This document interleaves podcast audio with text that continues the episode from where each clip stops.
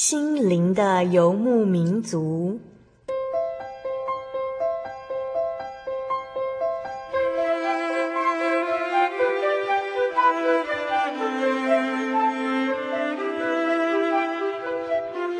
在这个谁都不管谁的后现代社会里，每个人的心灵都是游牧民族。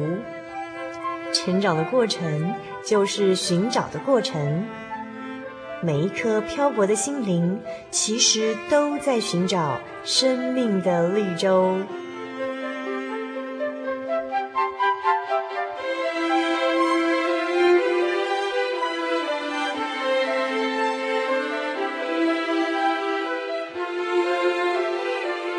本节目由真耶稣教会台湾总会制作，欢迎收听。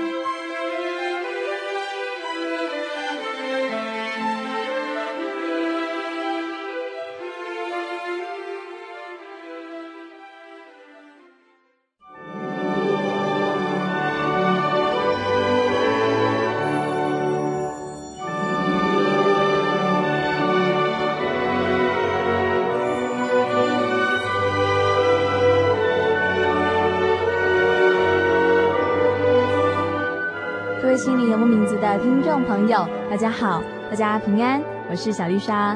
大家这个星期过得还好吗？最近的天气变化比较大，希望大家能够好好照顾自己的身体哦。如果我们有健康的身体和兴盛的灵魂，那么我们做起事情来就会更加有效率了。当然，在做任何事情之前，我们也一定要先祷告，交托神。奉主耶稣的圣名去做这个事情，或者是做那个事情，那么有神的保护，有神的帮助，我们就会更加顺利喽。欢迎大家来收听今天第五百六十五集的节目。我们今天所要进行的节目单元是小人物的悲喜。我们今天的节目主题就是恩上加恩。今天小丽莎采访到一位神学生。他就是真耶稣教会台湾神学院的陈明辉神学生。今天小丽莎邀请到明辉大哥来节目中分享他的一些见证，还有明辉大哥献身当传道的一个心路历程。但是在今天的节目开始之前，小丽莎同样要先简单介绍一下我们这个月的节目主题。我们这个月的节目主题是侍奉之路。这个为神侍奉的道路是非常多元化的。我们在教会中，因为神所给予的不同恩赐，那有一些人是做传道人，那有一些人是做执事的，做老师，或是做行政治理等等的职分。有些人被神拣选，他们走上了全职传道的道路；也有一些人在教会的各项侍奉工作上尽心尽力。在本月份的节目中，听众朋友们将可以从这些见证人的身上看见很多不同的侍奉方向哦，也许也可以从节目来宾的这些侍奉方向来做一些嗯、呃、我们自己侍奉的一些参考。那也因为我们要在为主工作之前，要先好好的预备自己，所以小丽莎觉得我们在这个月应该要好好的来读圣经，让我们所有的听众朋友们一起来打下真理的基础哦。那我们今天就一起来读《约翰一书》第二章第一节到第十四节，请大家一起来翻开《约翰一书》第二章第一节到第十四节。现在，我们就请听众朋友们和小丽莎一起来念这段圣经的经文。我们从《约翰一书》第二章的第一节一起来念。第一节：我小子们呐，我将这些话写给你们，是要叫你们不犯罪。若有人犯罪，在父那里，我们有一位中保，就是那义者耶稣基督。他为我们的罪做了挽回祭，不是单为我们的罪，也是为普天下人的罪。我们若遵守他的诫命，就晓得是认识他。人若说我认识他，却不遵守他的诫命，便是说谎话的，真理也不在他心里了。凡遵守主道的，爱神的心在他里面实在是完全的。从此我们知道，我们是在主里面。人若说他住在主里面，就该自己照主所行的去行。亲爱的弟兄啊，我写给你们的不是一条新命令，乃是你们从起初所受的旧命令。这旧命令就是你们所听见的道。再者，我写给你们的是一条新命令，在主是真的，在你们也是真的。因为黑暗渐渐过去，真光已经照耀。人若说自己在光明中，却恨他的弟兄，他到如今还是在黑暗里。爱弟兄的，就是住在光明中，在他并没有半点的缘由；唯独恨弟兄的，是在黑暗里。且在黑暗里行，也不知道往哪里去，因为黑暗叫他眼睛瞎了。小子们啊，我写信给你们，因为你们的罪借着主名得了赦免。父老啊，我写信给你们，因为你们认识那从起初原有的。少年人呐，我写信给你们，因为你们胜了那恶者。小子们呐，我写信给你们，因为你们认识父。父老啊，我写信给你们，因为你们认识那从起初原有的。少年人呐，我写信给你们，因为你们刚强，神的道常存在你们心里，你们也胜了那恶者。阿门。从这篇经文当中，听众朋友们读到些什么呢？在第二章的开头，使徒约翰清楚地告诉我们，他所看见、所跟随的主耶稣，就是我们全世界人类所等候的弥赛亚。主耶稣为了把我们从罪恶中救出来，他做了代罪羔羊。主耶稣是全世界、普天下全人类的救主，而且我们不能只在嘴巴里说“我很爱主耶稣，我也认识主耶稣”，而是我们要打从心里去遵行神所吩咐的诫命，因为只有真正遵行主道的人，才能活在主的爱中，在心灵和诚实上都效法主耶稣的好榜样。小丽莎在这里也看到了一个很强烈的对比，就是新命令还有旧命令。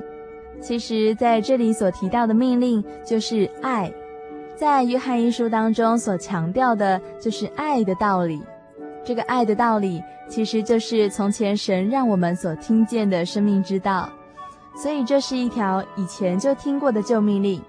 但是自从主耶稣为我们牺牲性命之后，这也好像是一条全新的命令，要让我们在彼此相爱的道理上更加彻底去实践爱的道理。所以在这里，使徒约翰所要告诉我们的，就是要我们彼此相爱，这样就能够证明我们是住在神的光明之中了。如果我们彼此仇恨的话，我们的心就被蒙蔽了，那就只能永远住在黑暗当中，见不到光明了。从这篇经文当中，亲爱的听众朋友，你有怎么样的心得和共鸣呢？希望听众朋友能在每一天的日常生活当中，将读经变成固定的功课。也欢迎听众朋友们来信跟我们分享你的读经心得哦。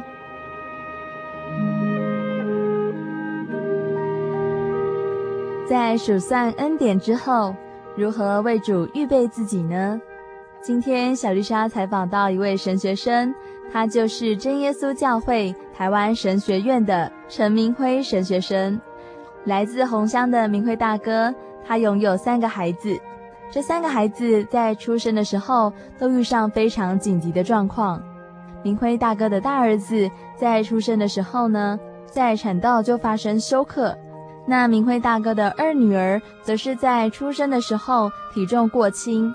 三女儿是早产儿，在妻子生产的过程当中，看见了这些操练，明辉大哥有什么样的体会呢？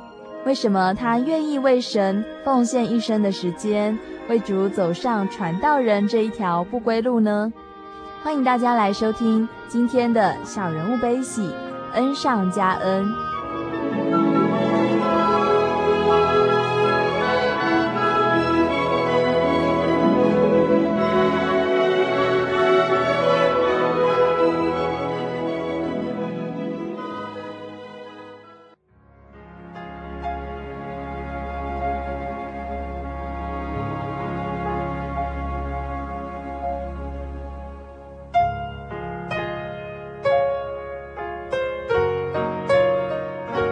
听众朋友，今天呢，小丽莎带你们到台湾总会的神学院来瞧一瞧哦。就是今天呢，小丽莎会采访到一位台湾总会的神学生。这个神学生他的名字叫做陈明辉，陈明辉弟兄今天就来到我们的节目当中，要跟我们分享他的见证，还有他的嗯、呃、来报考神学院的一些动机哦。那还有他嗯、呃、为什么会来到这里，他的理由是什么，他的背景是什么？那今天呢，嗯、小丽莎就先请陈明辉大哥来跟大家先打声招呼。各位听众，大家好，我是神学生一年级陈明辉弟兄。那我是原属南投县红乡教会，红乡教会。那所以你从小就是山上的孩子哈？啊，是的，从小就是在山上，一直到国小毕业才到山下开始读书求学。嗯哼哼，那你到山下的时候，你会不会觉得，就是你好像是一个与世隔绝的人，然后来到都市丛林这样子？有这样的感觉。你怎么去调试呢？就从小的。一个背景，因为你可能是一个原住民哈，你是什么样的种族呢？我是属于泰雅族。那我们到普里读书是在总会所设立的学生中心，所以我们在那那一边有很多从不同地区，然后不同民族的学生聚在一起，所以我们也不会觉得说我们很孤单，因为我们大家都是背景都差不多的人在一起生活。那所以其实你们从小到外地的生活就很像，就是我们平地人大学生啊，或是原住民大学生也好，就是考上大学之后就要到外地去求学。可是你们是从小哈？呃，是因为我们部落就只有设立这个国民小学，所以国中之后都要下山来读书。嗯哼哼哼。那你后来呢？你的一路的成长背景？成长背景就是。在普里读了国中，然后再读高职。那高职毕业就去考专科的联考，就考上中立的一所专科院校。我是学土木工程科的。那你怎么会想要来考神学院呢？嗯、呃，对啊，你期间的曲折应该是蛮多的哈。好，啊、呃，奉主耶稣圣名做见证。呃，感谢主有这个机会能够来到这边受采访。小弟呢，每次要讲这个见证之前，我都会翻开一章经节，就是《约翰福音》第一章十六节。《约翰福音》第一章十六节，十六节这里说到：从他丰满的恩典里，我们都领受了，而且恩上加恩。那在小弟的身上，还有家庭上，神给我们的恩典都是非常的丰满，而且是恩上加恩的。刚刚之前有谈到说，我在学生中心啊读书啊一起生活，嗯，那在当中其实我们的生活都是非常有规律的。早上出门，下课回到中心之后呢，啊都是有课程，还有一些宗教教育的活动，所以我们的生活真的是非常有规律。那在当中，其实有很多长子传道，还有很多家长会来关心我们，真好。哦。嗯 我记得我读到国中三年级的时候，那我们的中心的老师或者是传道者到中心来的时候，都会勉励我们说：“哎呀，你们以后啊一定要来做传道啊，要来服侍主啊，多做主工。”其实我跟我几个同学听了都不敢去想，为什么？因为我们都觉得我们不配，不配来做一个专职传道的工作。你们那时候的想象啊，传道是一个什么样子的形象？哦，传道是一个非常神圣的工作，所以我们都觉得我们不配来担任这个工作，因为觉得传道所有的这个言行举止啊，都要做信徒的表率嘛，榜样这样。对对对对，所以都不敢去想，真的会觉得自己不配。可是觉得自己不配之外，应该你也是会有一点点羡慕的。那时候。应该还没有那种感觉，因为只要这样子，只要老师或者是传道来跟我们谈这个话题的时候，嗯，我们都会假装避开啊，或者是找其他的话题聊。那我真正有想到报考神学院的这条路的时候，是在我当兵的时候。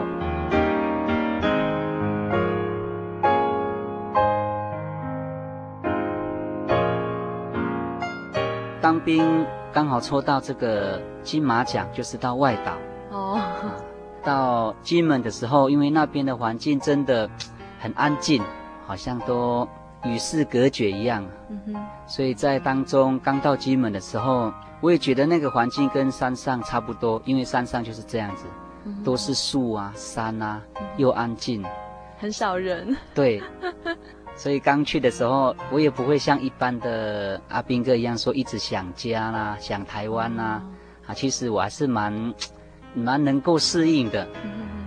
那记得有一次在晚上的时候，啊，就开始都睡不着，我 开始想说，哎，我到底退伍之后要做什么事情？是要继续求学，还是要就业？那就业是要留在山上，还是要到山下？我想了好多的路，嘿，啊，也有想到说，因为我是属于原住民身份嘛，啊，或许考一个公务人员，这个考原住民特考，这样子生活会比较正常，哦，这是对自己的期待啦，还有期许，嗯，可是想了好几天，呃，这个事情就让我都很不好睡啊。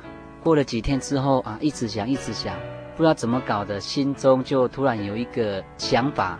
就开始想想到以前神在我身上，或者是在我们家庭上的一些恩典，就慢慢想哦，越想呢越多，然后越想越感谢神，又满心的感谢。那我记得印象最深刻的就是我在读二专的时候。因为我读二专呢，这个成绩比较低，所以是勉强上去。但是因为有加分的关系，所以分数看起来比较高，所以就是程度呢会比人家还要差一些。哦，呃，读了一个学期，觉得好像有几科的那个进度啊，嗯，都赶不上同学。嗯，那我的同学也很特别，我们在高职的时候考上那个学校，应该有十位左右。嗯，所以我有十个同伴，都是我高职的同学。哇，这么有伴哦！所以，我去我们一起去读书的时候，很多功课我不懂，我都会去请教他们，嗯，他们都会教我。所以有几科真的是怎么读怎么考都是考不好。嗯，那刚好到学期好像快结束了吧，然后我就有一科啊，怎么读都读不好。嗯，哦，那时候就。从小考试都没有考这么差过，那时候觉得非常的失望啊，受到很大的打击，然后就开始想啊，我要怎么办？嗯嗯，结果隔几天之后就听到说我们山上啊，我们家里部落那边就失火了，烧了大概整个村庄一半的房子。天哪！所以嗯，我们的房子呢也是被烧掉了。你们家的房子也烧掉了，对，那、啊、人呢？都人啊，感谢主人都没有怎么样。嗯哼哼。那在当中我，我刚好我就是现在课业上的瓶颈，嗯，然后又听到我们家里房子被烧掉，我也顾虑到我们家境不是很好，因为我读的那个学校是私立的，嗯，费用都很高，还有加上一些生活费用，所以我想说，那我就自己办休学。哦，休学啊、哦？对。想要回家帮忙去啊，看家里需要什么帮忙，然后要帮忙，啊，可是应该是说是神的安排吧，就安排我之前在三辅期间的一个老师，哦，他就来关心我。三辅是三地辅导，山地辅导是。山地暑期辅导，是利用放暑假的时候，七月到八月，针对国中的学生来做一个课业上的辅导。那神呢，就安排了我的老师就来关心我。那经过我们老师这样来勉励我、安慰我，然后他也告诉我以后的出路要怎么来打算。嗯，呃，我就大概心心里就有比较静下来。嗯哼哼。那因为那时候家里要联络都联络不上。嗯。啊，当联络好的时候，应该是失火过后的两三天啊。哇，这么久哦。对对对，因为那时候不方便嘛。通讯不方便。对，我就打电话，然后啊才知道啊家里发生了这些事。嗯。那我也很担心啊，可是我的家人都告诉我说不用担心啊。嗯。他们都很平安，叫我不要想太多，叫我要好好的读书，要继续读书。嗯。哦，那我就呃。也听到了这种激励的话，让我能够继续的来完成我的学业。所以在求学当中啊，其实呢，有一段时间就是本来要放弃学业了，嗯，但是蛮感谢神的安排了我的老师，然后也透过我家人的安慰，让我能够更有信心，有后盾，对，有后盾，所以才能够继续来完成学业。嗯。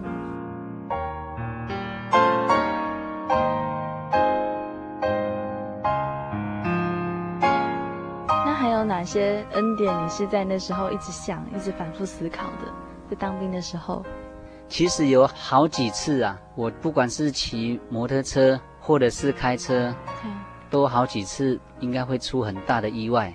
哦，怎么说呢？哦，我记得有有一次啊，我跟我的同学那时候要去报名高职嘛，结果连续好几天部落都一直在下雨，几乎路都断掉了。哦，从红乡要到山下普里地区，大概要一个半小时左右。嗯，所以我我们两个刚好那一天要去登记嘛，到学校要登记呀，啊，又很担心。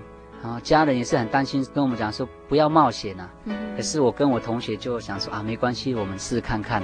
所以我们就骑着那个摩托车，哦，那个摩托车是越野车，所以它很多坏路都可以。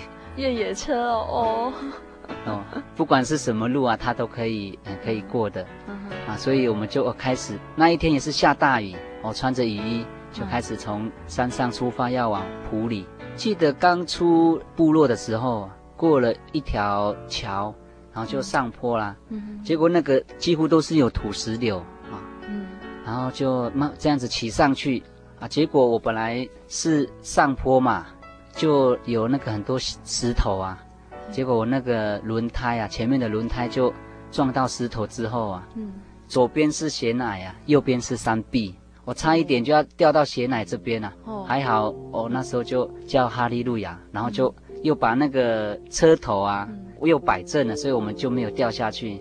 我们就这样子一路啊，一直骑骑骑骑骑到那个翠峰。其实当中有好多什么土石流啦，大树都掉下，都挡在路上。我们两个还在那边搬了那个摩托车啊，就这样很像艰辛万苦一样。然后就到了翠峰，因为到翠峰就是柏油路了，哦，所以我们就比较放心。嗯，可是呢，下来的时候也是一样，也是到处都是土石流，还有落石，所以起得蛮艰辛的。结果到了雾社的时候，刚好有一个那个土石流真的很大，然后我就想说啊，应该可以过吧。本来那个路是下坡，但是因为土石流的关系，我们就会上坡，然后又又要下坡嘛。嗯，就我们摩托车就。硬挤上去呀、啊，骑上去之后，到了最陡的地方，哎，怎么觉得这个土怎么松松的？嗯我们的车子就开始陷在土里面了，感觉好像是流沙。嗯还好下面有人在，他们也要准备过，但是看到这么大的土土石流，他们不敢过，所以他们就来帮我们把这个摩托车啊搬上来。哦，搬了之后呢，哦，我们就慢慢的骑骑骑，慢慢的牵到那个柏油路上。哦。然后就跟他们讲说谢谢，因为我们那时候真的很在赶时间呐、啊。嗯。然后又下来，一直下来下来，快到普里有一个观音瀑布。观音瀑布。对，那那边真的是整个路基啊都被那个水冲掉了，根本没有路。掏空。掏空了。嗯。然后我们就想一想，对面的人也看我们，我们也看他们，因为他们也要上到物社上班呐、啊，我们也要下埔里。那时候人越来越多了，可是我们大家都不敢下去。是，我们没有想到安全的问题，嗯、一直想说赶快去学校登记。嗯，结果我们就说好了，不管了。嗯、我们两个就开始爬那个山壁啊。其实那时候也有一点落石啊，我们就是趁那个没有掉石头的时候，赶快用冲的，用爬过去的。啊，你们为什么要爬山壁呢？呃，因为已经没有路径，你只能从这个山壁。哦，你们是蜘蛛人哦。那那个是土石流的那个山，那不是峭壁了哈，所以那个不会很陡，所以我们就这样子用爬的啦，用冲的啊，我就很艰辛的过了过去了之后，大家都吓一跳，他说：“哦，你们怎么那么勇敢啊？”好，我们就想说啊，糟糕，过了这一段就没有摩托车。对呀，那怎么办？通常骑摩托车可能要十五到二十分钟才会到普里，但是我们走路要走几个小时啊！走到普里的话，这个登记的时间也过了，嗯，然后我们也很担心，结果就有一个好心的人士啊，嗯，他就跟我们讲说，哎，呃，我是，他说他是物色邮局的局长，嗯，因为路都断掉，他要去看邮局啊，怕，呃，有一些事情要处理，他也不知道要怎么上去，哦，他就问我说，你们是开车还是骑摩托车？我说骑摩托车，那我们两个就摩托车兑换了嘛。他骑我们的摩托车，我们骑他的摩托车，因为他也是在等那个，呃，落石少一点的时候才走过去。那其实我们也不管他，我们就说问他说他家住哪里，然后我们会把那个摩托车放在他家里。哦，其实这也感谢神啊，都不认识他，我们既然能够摩托车能够交换，而且对啊，胆子也蛮大的。然后就这样子跟他换了车子之后啊，然后我们就赶快骑摩托车，啊，就把他的摩托车骑到他的家里。那我们就回到学生中心，赶快去换制服，就到学校登记了嘛。好，整个过程大概多久啊？大概花了两个多小时。然后就遇到这么多的事情。对对对 对。那结果我们到学校的时候，那时候是我们这一届的第一次联考。以前考高中、高职都不用联考。所以那是第一次的联考，所以有很多外地生啊都没办法进来登记呀、所以那时候其实我们不用那么挤着去，也应该是有学校可以登记的，因为我们那时候很单纯啊。因为大家其实都是一样遇到这个天灾啊。对对对，但是只有我们两个是冲锋陷阵。对对对，那在当中我们就是有领受到神的恩典啊，让我们能够记忆非常深刻。太可怕了，而且真的是神怜悯哎。对对对对。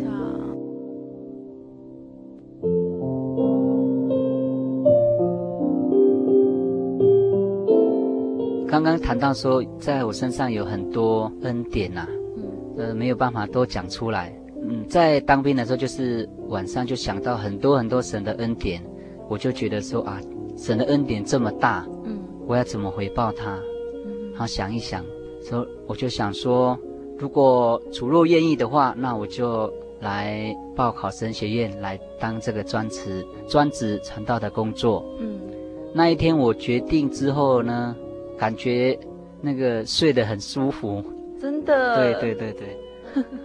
决定之后呢，其其实，在后续的军旅生涯当中啊，也是有很多神的恩典。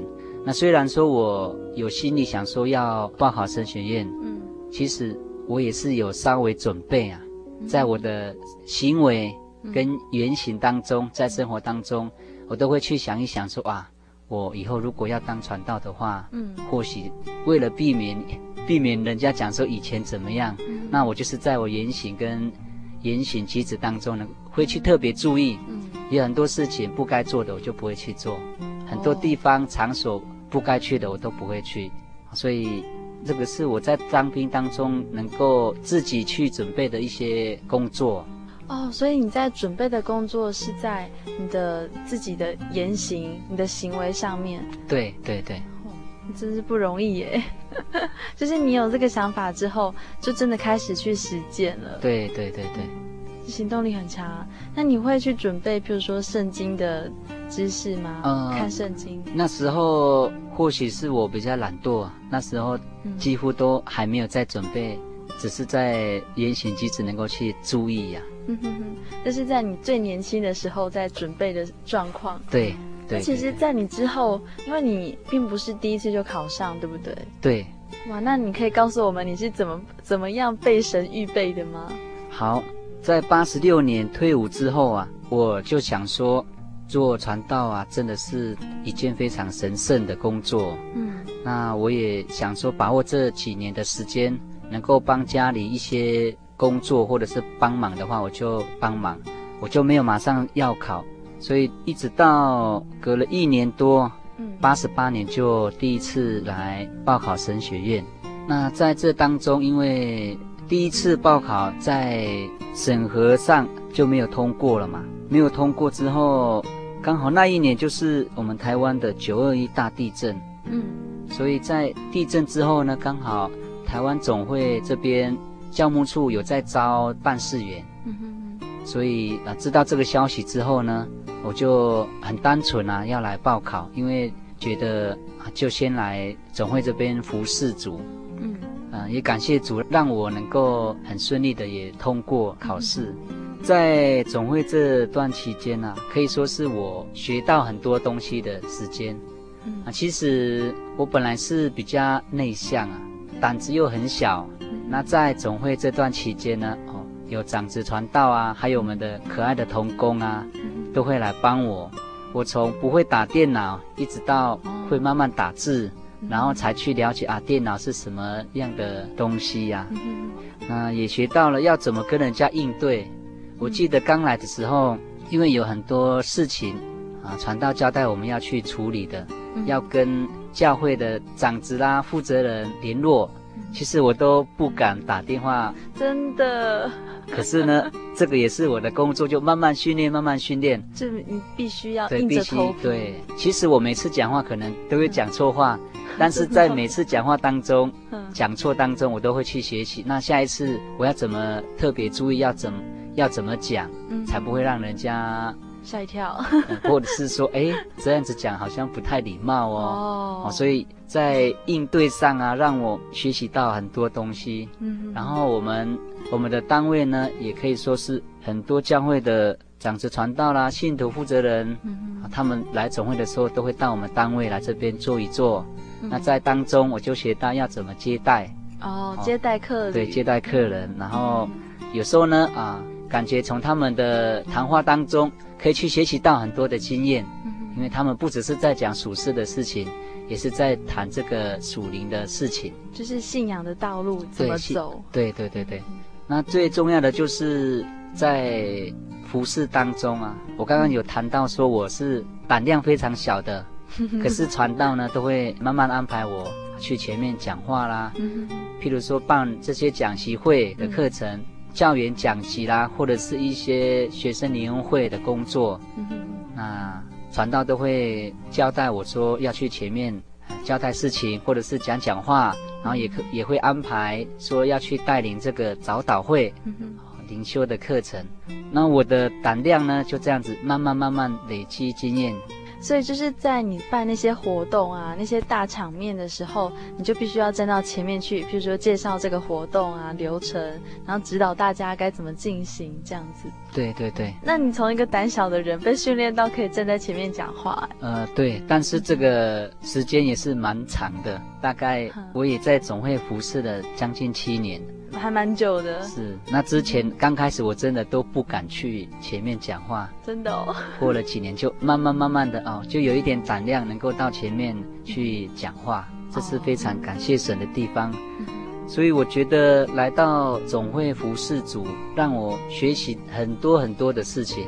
我这样子想一想，这些都是预备工作，因为要当一个传道，这些工作就是一定要做的。对啊，因为传道。除了要在讲台来讲道啊，嗯，那生活上啊，这是也是非常重要的，嗯、跟信徒的应对啦，嗯、或者是怎么接待，这些都是非常重要的。嗯、所以我我是觉得说，我能够来到总会先来服侍主，是很好的一个磨练机会。嗯，所以我就觉得这应该都是神在安排的。嗯，因为在箴言里面也有谈到说，人走的路啊，都是神在安排的，神在定的。所以，我们不要为将来的道路啊去忧虑呀。嗯，因为神都会带领，在安排，我们就顺服他的带领。但是前提是我们的心啊，我们的心智要向着神，然后我们是要预备自己为神做工。嗯、那这样子一旦想通的时候呢，你就会很好睡觉。然后主耶稣的带的路，他开的路，我们也真的看得到，然后也可以走在主的路上。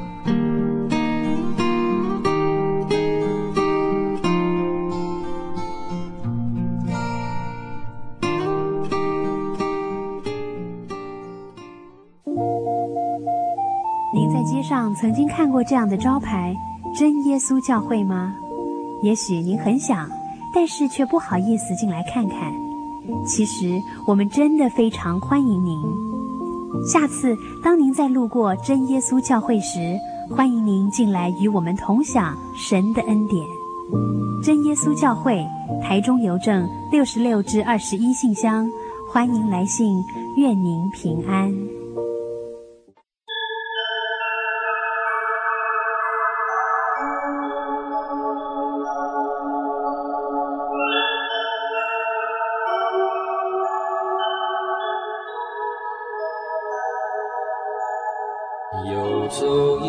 山水，寻获心之甘泉，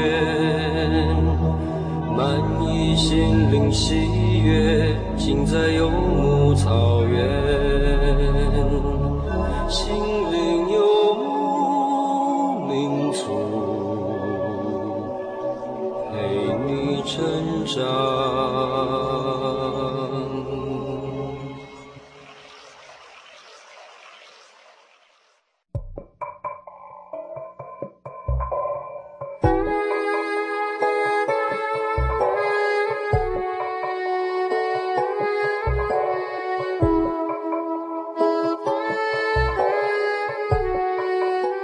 大家来收听今天第五百六十五集的节目。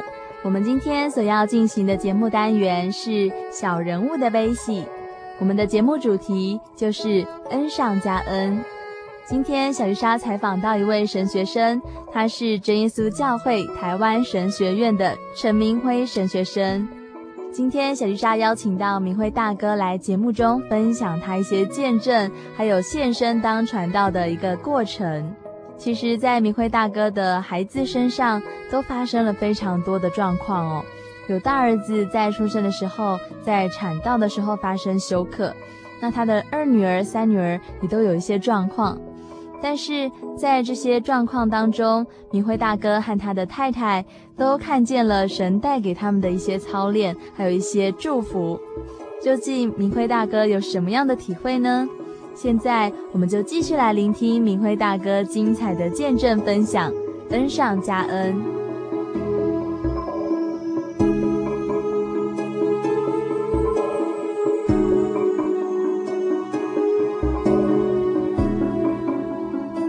接下来就是要谈到我报考神学院的一些经过。好啊，因为我总共报考了三次，第一次是在八十八年，刚刚有谈到。嗯。那在这当中，其实很重要的就是要有一颗羡慕善工的心呐、啊。腓立比书第一章第六节这边也有谈到说：“我深信那在你们心里动了善工的，必成全这工，直到耶稣基督的日子。”这边说，在我们心里动了善工的，主呢必成全这个工。嗯、对我来说，这一段经文呢，就好像是我自己的经历一样。哦因为在第一次之后呢，我就到总会来服侍。因为当中我在想说，来当总会的童工啊，嗯、那时候规定好像是要两年啊，要做满两年。那我就也是预计说，呀，如果做两年，就是九十年的时候，嗯、我再报考神学院。所以在这当中，我都是将这件事情啊摆在祷告当中，嗯，就是求神能够让我这个。报考神学院的心智呢，都能够存在我的心中啊，不要失落了。所以在九十年的时候，我就第二次报考，审核也通过了，那我也参加了入学的考试，但是呢，啊，没有考上。那为什么呢？有没有检讨自己？为什么？是我有检讨我自己。嗯，其实大家也是蛮失望，但是我在我自己心里来想，这个都是神给我的功课。嗯，因为在。在这一年报考的时候，我的太太也刚好是生产，嗯，所以我们的老大第一胎是在六月六月七号生的，嗯，那我报考是六月底就要决定了，所以八月底就要考试，嗯，九月底就要开始入学。入学，嗯，啊，那时候我就一直想说我要报考神学院，其实在当中啊，嗯，我都忽略到我太太的感受，嗯，虽然说她有签名。配偶一定要签名嘛？但是呢，我也相信她是有千万个不愿意啊。但是我就是有这个心，说要报考神学院，她可能就不好不敢来，就是反对吧，怕会给我很大的打击这样。但是在事后呢，我想到他应该是有千万个不愿意，因为他才刚当妈妈。对，才刚当妈妈，然后他也没有跟我妈妈一起生活过。哦。这也是蛮重要的问题，对，因为我们在台中这边租房子的时候，我的父母亲都还在山上嘛，嗯哼，因为有多呃有生一个孩子，那父母亲就想说要下来帮忙顾，嗯哼，所以从来都没有在一起生活过，会怕。对，而且他又是只剩下我太太一个人在家，小孩子，我也不在他旁边啊，所以有很多事情要处理的话，或许他都都不知道要怎么处理。所以呢，神呢都是在看我们的心嘛，在监察我们，知道我们有什么软弱呢，他都会来帮助我们。嗯，所以从这个当中，其实我就去思考很多问题。我就慢慢去想说，我的角色是什么？因为我是别人的丈夫，我是别人的爸爸，然后我就从当中就是要去想说，当一个好丈夫啦，当一个好爸爸的角色要怎么去做？就在当中，我就慢慢去思考这个问题。我真的能够感谢神，因为经过这一次没有考上之后呢，啊，我真的能够去想说。原来神要让我学的功课还有很多很多，所以我就做好我的角色，然后办好我的责任，怎么当一个好丈夫啦，啊，当一个爸爸啦。那我的母亲也是有下来帮忙顾小孩。其实生活当中嘛，难免都会有一些摩擦嘛，但是有我在里面来做协调也是非常不错的，这样子能够代沟会越来越少啦。哦，真的是一个很好的榜样哎，就是新好男人的角色。你真的要去思考到这么多的问题的话，那在你的家庭生活当中，其实你的太太会觉得轻松好多。或许会这样吧，我只是尽我的责任啊。而且一个男人的成长，就是真的你要去担起这个责任，然后你才会长大。要不然我我之前啊，就是小鱼虾之前有看到一篇报道，就是说婚姻啊。让一个男人退化，这也是有可能的。因为如果说太太都帮你做好的话，那其实有很多事情一个丈夫是看不到，嗯、看不到他该去扮演的角色，然后他该努力的方向，那很难成长，是真的。就变成说一个太太要带着呃一个大孩子和几个小孩子这样子。可是我觉得从明辉大哥的身上可以发现到。就是一个嗯成熟的家庭的男主人是应该怎么样去成长的，然后甚至于这个男主人他以后要献身给神，当做一个传道工人，一个这是真的非常重要的一个器皿，是该怎么去预备的？对啊，所以明辉大哥你可以继续分享吗？好。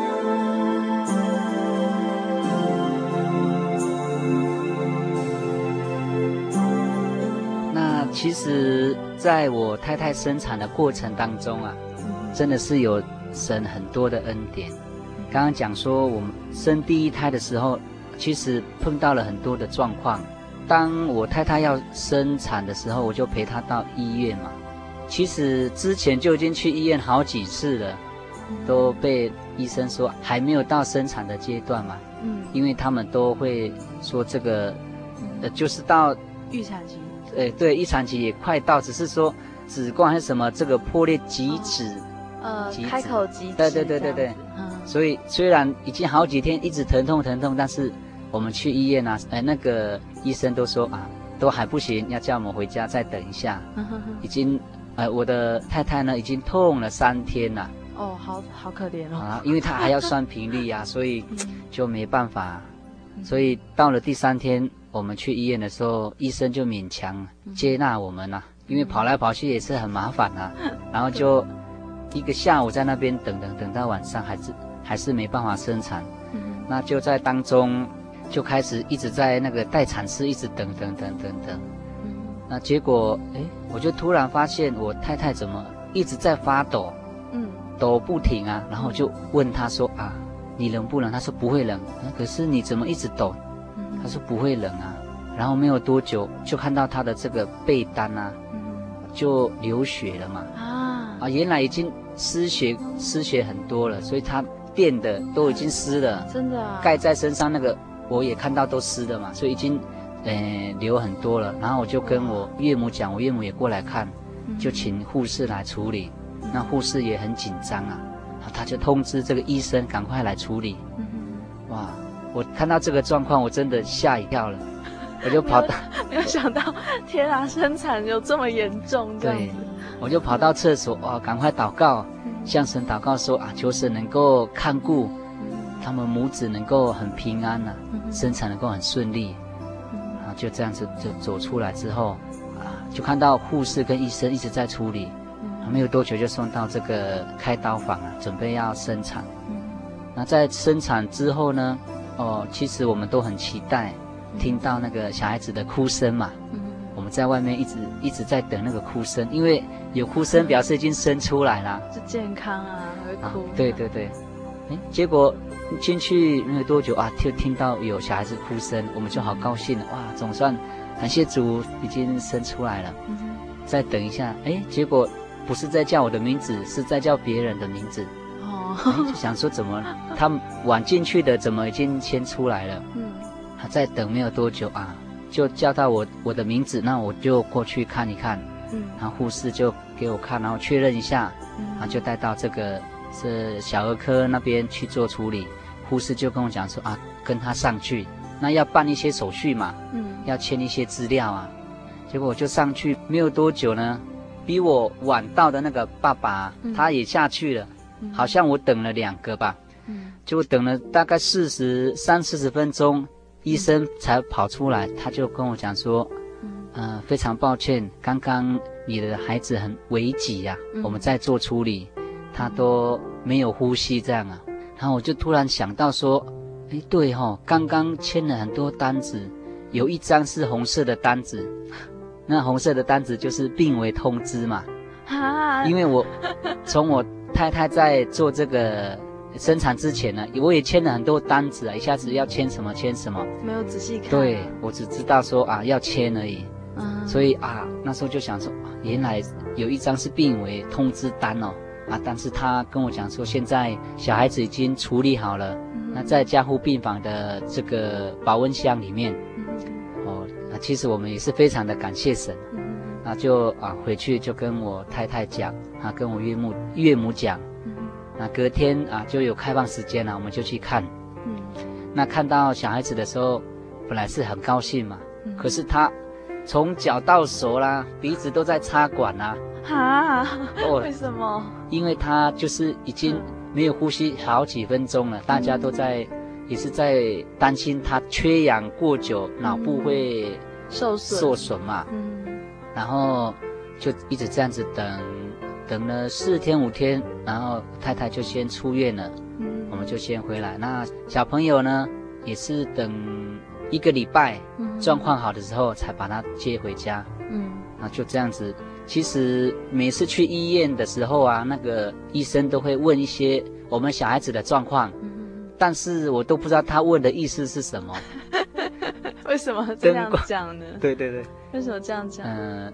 因为去了几次之后，他都问我们说：“小孩子很健康吗？啊、嗯呃，活动量怎么样？嗯这学习状况怎么样？嗯，我都说很好啊，这样都很正常啊。哦，就问了好几次，他不知道是跟谁聊。嗯啊、呃，然后也是听到医生在讲，其实他就是在担心说我们这个小孩子啊，嗯，他的这个脑部发育可能会不正常，因为是缺氧过久了嘛。嗯”但是，哎，我们都没有发现呐、啊，是听他在讲，我们才知道说啊，原来那个缺氧这么久会影响到脑部。嗯。可是我们的小孩子呢，蛮感谢神的，嗯、非常的活泼，而且脑部也没有受到什么影响。所以大儿子其实现在很健康。对对对，对。很聪明这样子。对，现在也已经六七岁了。嗯哼。准备要上国小一年级。哇。哎，其实我发现你们就是有点那种傻人有傻福哎。对呀、啊，就是其实你应该要看到病危通知单，可是没有，所以就是傻傻的很，就是只是在等，很心急的在等，可是并不是那种啊笑得要死的在在那边等那个病危通知的那个那种心情。嗯哼哼。然后在就是脑部的这一方面，其实。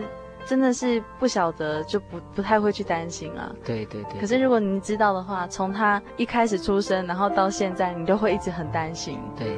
对啊，真的很感谢主。这都是要感谢神。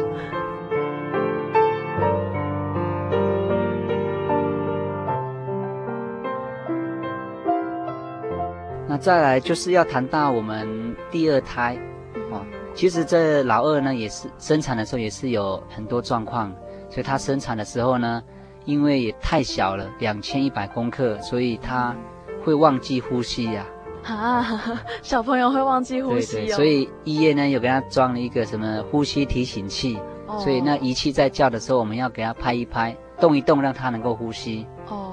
可是经过了好几天之后呢，就出院了，但是我们都没有跟医院借这个呼吸提醒器，嗯、因为我们想说。生命都掌握在神的手中嘛，嗯，所以什么时候接走都是神的旨意。好大的信心啊！嗯，就这样子，就慢慢慢慢的，哎哎，老二也是很正常，嗯，现在已经四岁了，嗯，所以这是感谢神在带领我们的家庭。嗯，那我们第三第三胎呢，他也是他是属于早产了，但是早了一个月左右，嗯，所以他的体重比老二还要轻。嗯。然后我就很担心，说糟糕了，他可能也会没有呼吸，啊，感谢神，他生出来的时候虽然有在保温箱，但是他也是算蛮正常的，他是我们小孩子里面最健康，然后最有肉的，真的，哦，因为我们不知道神的带领是这么奇妙，其实我们很担心他，他是早产儿嘛，体重又小，但是神呢，给我们很大的安慰，他是我们小孩子当中最强壮，然后最多肉的，这是感谢神的地方。那再来就是要谈到第三次报考神学院，就是在九十五年的时候。嗯，那我心里想啊，这个应该是最后一次了，因为已经报了第三次嘛。嗯，或许神不要让我走这一条路，或者是能够在教会当一个信徒，如果有机会的话，也接这个负责人的工作。嗯。那我心里就是这样子想，所以第三次就是很轻松的态度来面对这个考试，然后考，哎，感谢神通过了，我就想说神还是真的要用我，所以在第一次、第二次、第三次当中啊，我都能够去体会说，只要我们有一颗羡慕善工的心，然后我们就不要去消灭圣灵的感动，因为神呢都会带领我们所要做的事工，嗯，做主工呢也不会落空嘛。所以，我们如果青年朋友心里有 神已经动了这个善功呢，他一定会成全这个功。所以，我们不要消灭圣灵的感动，多多来为主服侍。神呢，一定会对我们自己或者是家里，就会有很多的祝福跟恩典。真的是诶，就是听明辉大哥这样讲，一路的带领啊，从一个年轻气盛的小伙子，然后。就是虽然是非常非常的羡慕善工，可是主耶稣会亲自训练你，成为他所要的工人，所以这是让小丽莎觉得，哦，这个主耶稣真的是太奇妙了。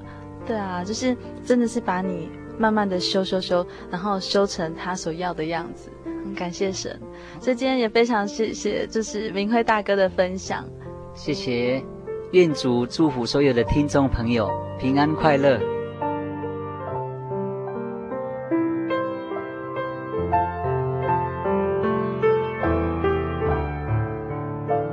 亲爱的听众朋友，节目到这边就要告一个段落了。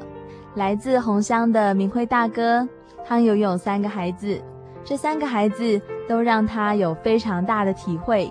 但是现在明辉大哥的妻儿都非常的健康平安，这些状况也都让明辉大哥体会到每一个孩子都是神给的恩典。在真耶稣教会台湾总会服务六年之后。明辉大哥更进入了神学院来就读，他预备献上自己的一生，为主耶稣做专职的传道工人。亲爱的朋友，小丽莎看见明辉大哥，他懂得在神所给予的恩典上追求恩上加恩，所以他选择了这条传道工人的道路。那么我们呢？我们要如何像明辉大哥一样追求恩上加恩的福气呢？这些就是我们自己在信仰的追求上要自己好好去思想的功夫喽。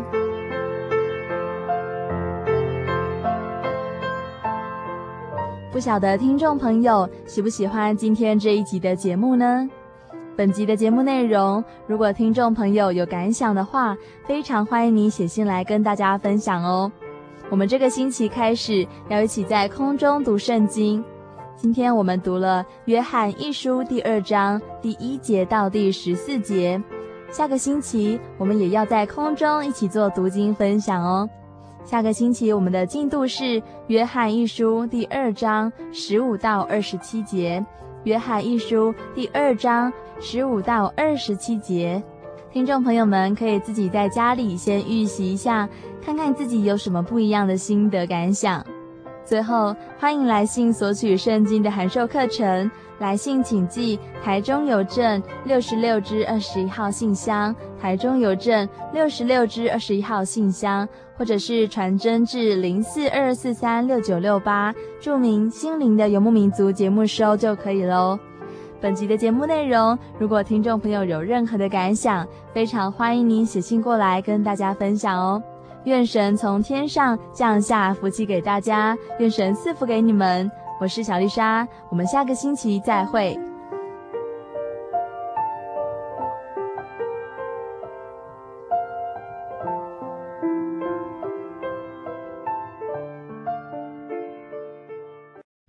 我对圣经的道理好有兴趣哦，可是又不知道怎么入门哎。你可以参加圣经函授课程啊！真的啊？那怎么报名？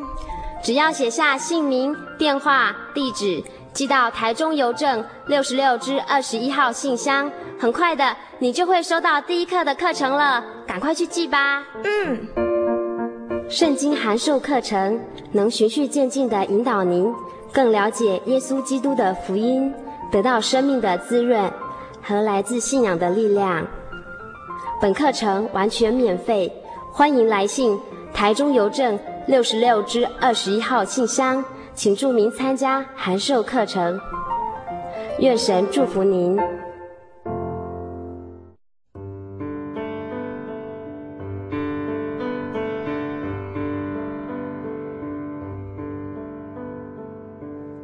有什么地方能让你疲惫的心灵得到休息？有什么声音能抚慰你面对生活的不安与焦虑？谁能紧牵你的手，一生永不离开？谁能为你擦去眼泪？谁能为你舍弃一切？